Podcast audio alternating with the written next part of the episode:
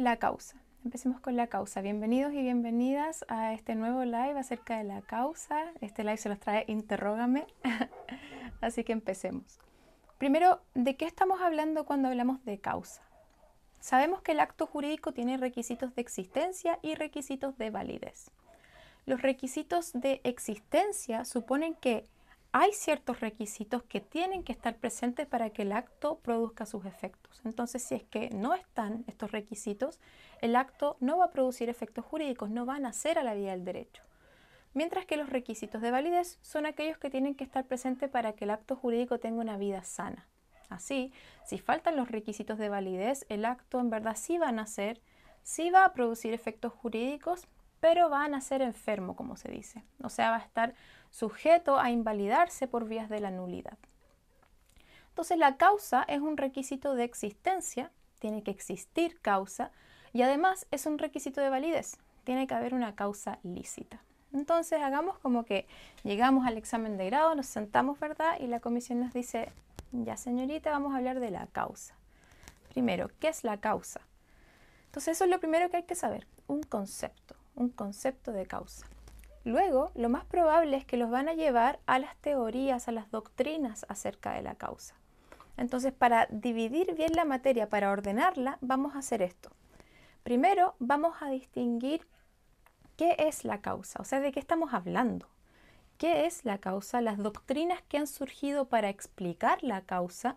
Y a propósito de esto, vamos a tener que distinguir si analizamos la causa como causa de la obligación o causa del contrato.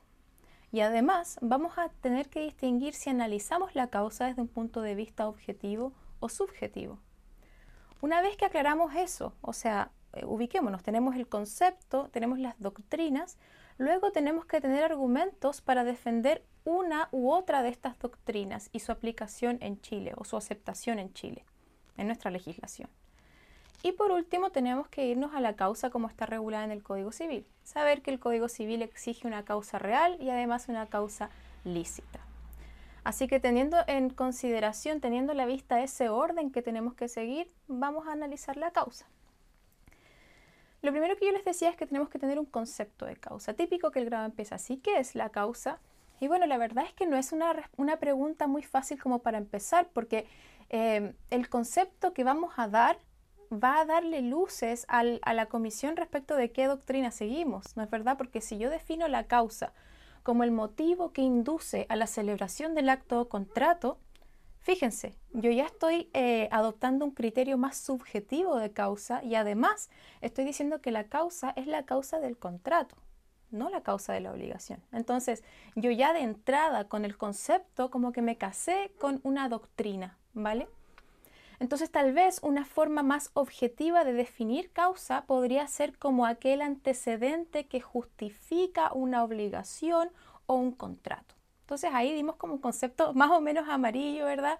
Que nos podría como exonerar de eh, alguna alegación de que estamos adhiriendo a una causa u otra.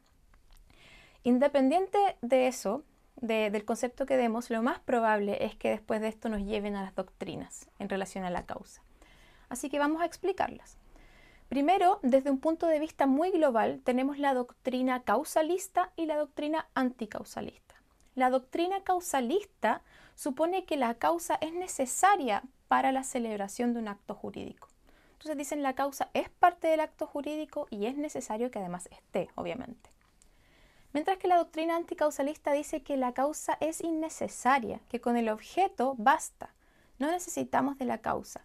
Y la doctrina anticausalista se basa en una crítica que hace Planiol a la doctrina tradicional, que ya vamos a ver cuál es la doctrina tradicional. La doctrina tradicional, y, en general, chiquillos, antes de ver las doctrinas, doctrina tradicional, doctrina italiana, la doctrina del motivo determinante, siempre vamos a tener en cuenta dos preguntas. ¿Esta doctrina analiza la causa desde un punto de vista de la causa de la obligación o la causa del contrato? Esa es la primera pregunta que nos vamos a hacer. Y la segunda pregunta que nos vamos a hacer, ya, ¿y esta doctrina, esta teoría, analiza la causa desde un punto de vista subjetivo u objetivo? Entonces, respecto de cada teoría nos vamos a hacer esas dos preguntas. Empecemos con la doctrina tradicional. Primera pregunta, Analiza la causa como causa del acto o contrato o como causa de la obligación. La doctrina tradicional dice que la causa es la causa de la obligación, ¿vale? La causa de la obligación. Y la segunda pregunta, ¿analiza la causa desde un punto de vista objetivo o subjetivo? La analiza desde un punto de vista meramente objetivo. Y me explico. La doctrina tradicional dice que no importa que, eh, quiénes están celebrando el contrato, cuál es la motivación interna de la persona que está celebrando el contrato, eso no importa. Porque la causa de la obligación siempre va a ser la misma, solo vamos a tener que distinguir entre tres clases de contratos. Contratos bilaterales, contratos reales y contratos gratuitos, ¿vale? Bien, entonces primero, en los contratos bilaterales, los tratadistas que, asumen esta teoría tradicional dicen que en los contratos bilaterales la causa de la obligación es la obligación recíproca. Me explico. Si yo voy en este momento al negocio de la esquina a comprarme un paquete de galletas, la causa de la obligación, según esta teoría, no es que yo tengo hambre y quiero comprar un paquete de galletas. Esa no es la causa de la obligación. La causa de la obligación es la contraprestación, o sea, la obligación de dar que tiene el vendedor. Esa es la causa para, para, la doctrina tradicional. Entonces, si se fijan, no importa si es que yo soy una compradora que va a comprar un paquete de galletas de la esquina o si yo soy una compradora que va a la automotora a comprar un vehículo. No importa.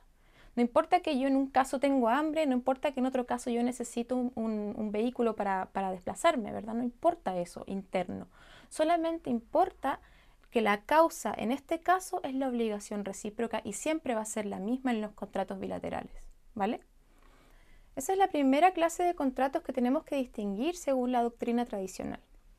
La segunda clase de contratos eran los contratos reales, ¿no es verdad?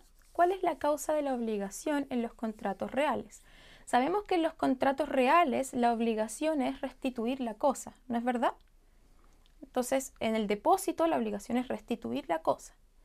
Entonces, los, em, tratadistas de, de esta doctrina tradicional dicen que la causa de la obligación en los contratos reales es el hecho de que a mí me entregaron la cosa antes. Entonces, la, la, causa de la obligación en los contratos reales siempre va a ser la entrega de la cosa, ¿vale?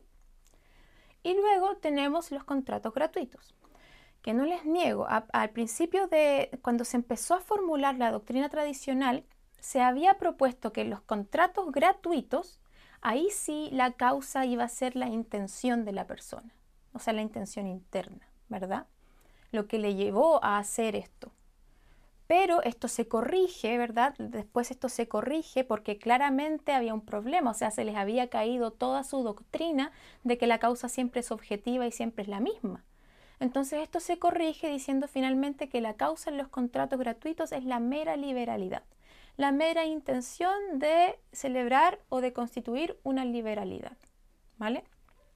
Entonces, como resumen de la doctrina tradicional, la primera de estas, eh, de estas doctrinas causalistas es primero, analizan la causa como la causa de la obligación y la analizan desde un punto de vista objetivo, diciendo que siempre es la misma y solamente hay que distinguir entre los contratos bilaterales, reales y gratuitos.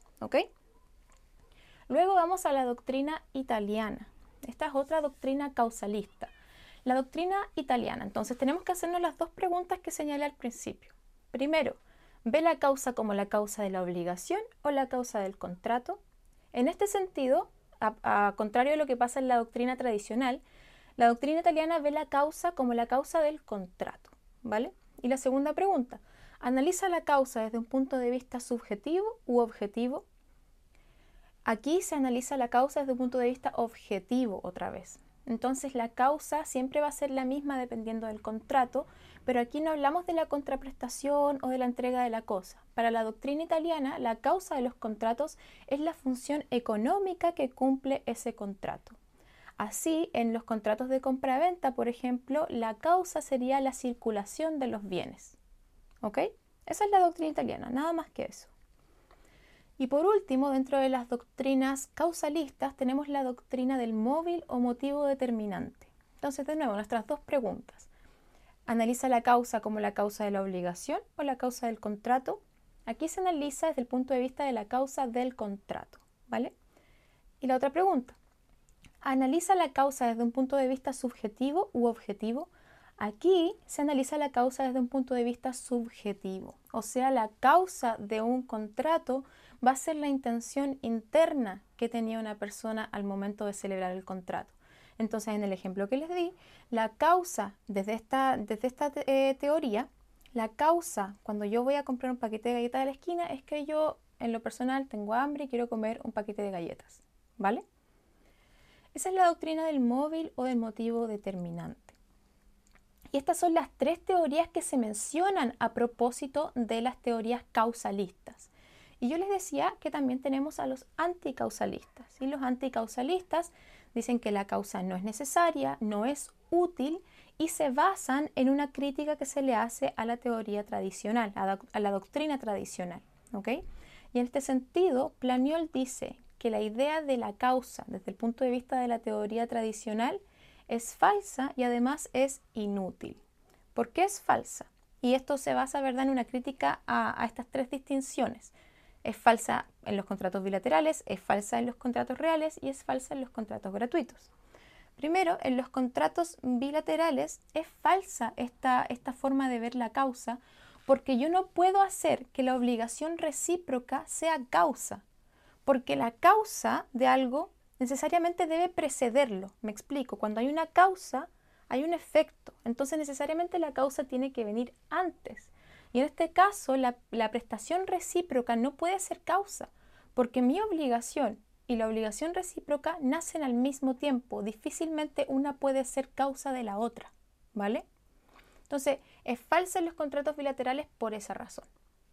Con respecto a los contratos reales, dice que de nuevo, es falso que la causa de la obligación en los contratos reales sea la entrega de la cosa. No se trata de una causa. O sea, la entrega que me hicieron de la cosa no es la causa, es un requisito del contrato. Entonces ahí está confundiendo las cosas, ¿no es verdad?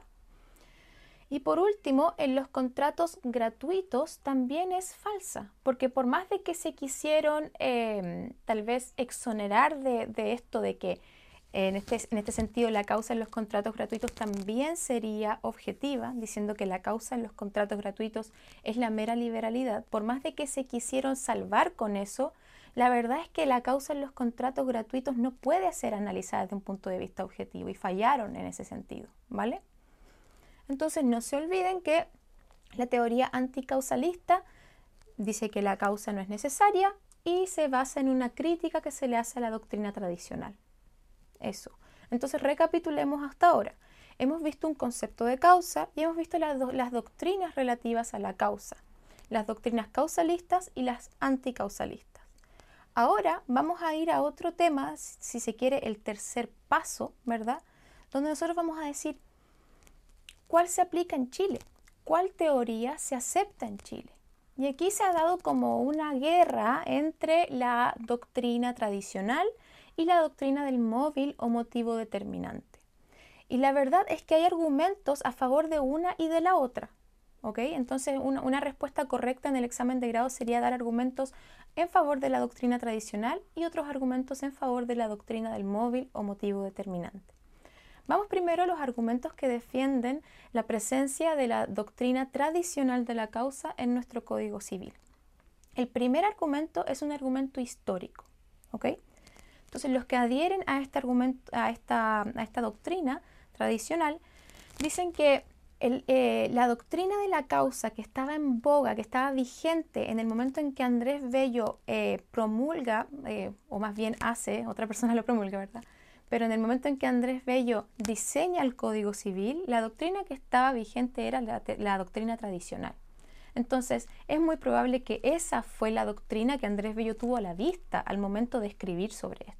Entonces ese es el primer argumento que es histórico. El segundo argumento dice que el mismo Código Civil acepta la doctrina tradicional. ¿Por qué? Porque el artículo 1467 requiere de una causa real ilícita. Este artículo nos dice que tiene que haber una causa real ilícita. Entonces, los que adhieren a esta doctrina nos dicen, mira, en el momento en que el Código Civil exige una causa real, está adhiriendo a la doctrina tradicional. ¿Por qué?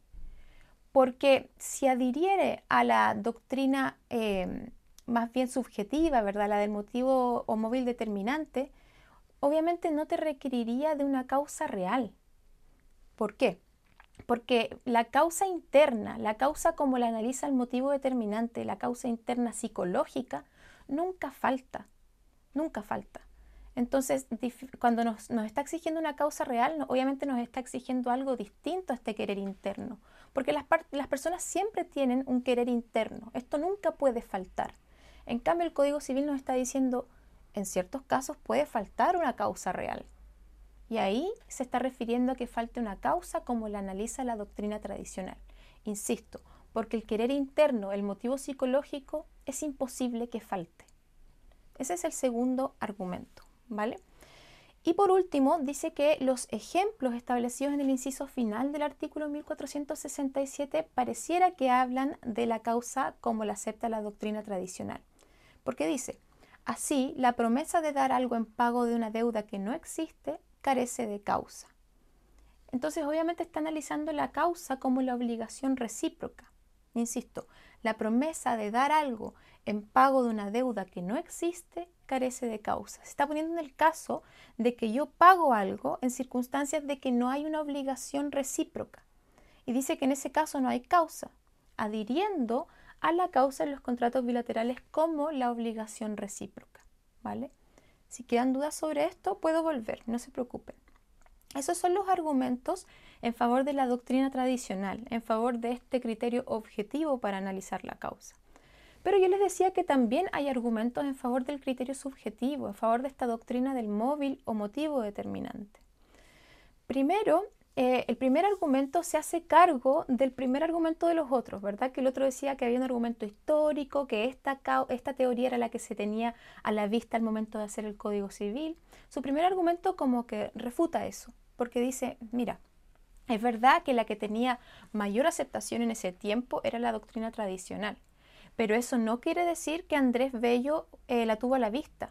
¿Por qué? porque también existía la doctrina del motivo o móvil determinante. Eso también existía en ese tiempo. Entonces también pudo haber sido que Andrés Bello tuvo esa doctrina, la del motivo, a la vista al momento de escribir acerca de la causa en el Código Civil. Entonces dicen que su argumento histórico no es válido.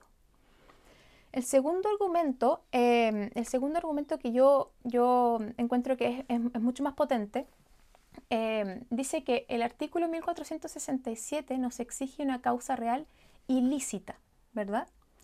Entonces, en el momento en que el Código Civil nos exige una causa lícita, en verdad se está adhiriendo a la teoría del móvil o del motivo determinante. ¿Por qué? Porque según la doctrina tradicional, si siguiéramos la doctrina tradicional, nunca podría haber una causa ilícita. Nunca, ¿verdad? Porque según la doctrina tradicional, yo podría ir en este momento, eh, no sé, a otro lugar, a otra calle, a comprar alguna sustancia estupefaciente, ¿verdad? Que está prohibida por el derecho. Y yo lo quiero comprar, no sé, para venderlo y distribuirlo en, eh, en mi población, ¿verdad? Ahí claramente hay un motivo ilícito, además de objeto ilícito, hay un motivo ilícito también. Pero ellos dicen que la doctrina tradicional no nos permite evaluar la licitud o ilicitud de una causa. ¿Por qué? Porque según esta transacción, en verdad, desde el punto de vista de la doctrina tradicional no hay ningún problema. Mi obligación es pagar una suma de dinero y la causa sería simplemente la contraprestación. ¿Qué podrían ser estas sustancias estupefacientes? Entonces, la doctrina del motivo determinante, los que adhieren a esta doctrina nos dicen, la única forma de analizar la licitud o ilicitud de la causa es si es que la analizamos desde un punto de vista subjetivo. Es la única forma, porque la doctrina tradicional no nos permite evaluar la licitud o ilicitud de la causa. ¿Ok? Esos son los argumentos en favor de la doctrina del móvil o del motivo determinante. Ahora, ordenémonos otra vez. Llevamos el concepto de causa Llevamos las doctrinas en relación a la causa, la causalista y la anticausalista, y acabamos de dar argumentos en favor de la doctrina tradicional y en favor de la doctrina del móvil determinante. Podríamos agregar una situación em, que, es bastante interesante, que es una solución que propone Vial del Río, que, que se la copia a los franceses, ¿vale? Donde hay que decir, mira, hay que distinguir entre la causa del contrato y la causa de la obligación, ¿vale? Entonces el contrato tiene una causa y la obligación tiene una causa. Con respecto a la, causa del contrato, vamos a adherir a la teoría del motivo determinante, ¿ok? Desde un punto de vista subjetivo. La causa del contrato se va a analizar desde un punto de vista subjetivo. Pero la causa de la obligación, esa vamos a seguir la doctrina tradicional. O sea, la causa de la obligación vamos a seguir un criterio objetivo, ¿vale? Eso con respecto a la causa, las generalidades de la causa. Y después lo único que hay que tener en consideración es lo que dice el código, que el código dice, como, como ya algo adelantábamos, que la causa tiene que ser real y además tiene que ser lícita, ¿vale? Con respecto a la causa real no hay mayor problema, porque el código establece que no es necesario eh, estipular la causa en un contrato para que entendamos que existe causa. Entonces la presencia de la causa se presume. Y la causa como segundo requisito además debe ser lícita. Debe ser lícita. Y recuerden ese argumento de que la licitud o ilicitud de la causa solamente puede analizarse si es que analizamos la causa desde un punto de vista subjetivo del querer interno. Entonces, como resumen global para que no nos perdamos, la causa, vamos a ver concepto, doctrinas, argumentos en favor de las doctrinas con respecto a su aplicación en Chile y por último que dice el código que exige una causa real ilícita. Eso es la causa, chiquillos. No sé si hay alguna duda, me la pueden eh, hacer llegar en este momento, pero es eso, así que no, no se asusten con la causa.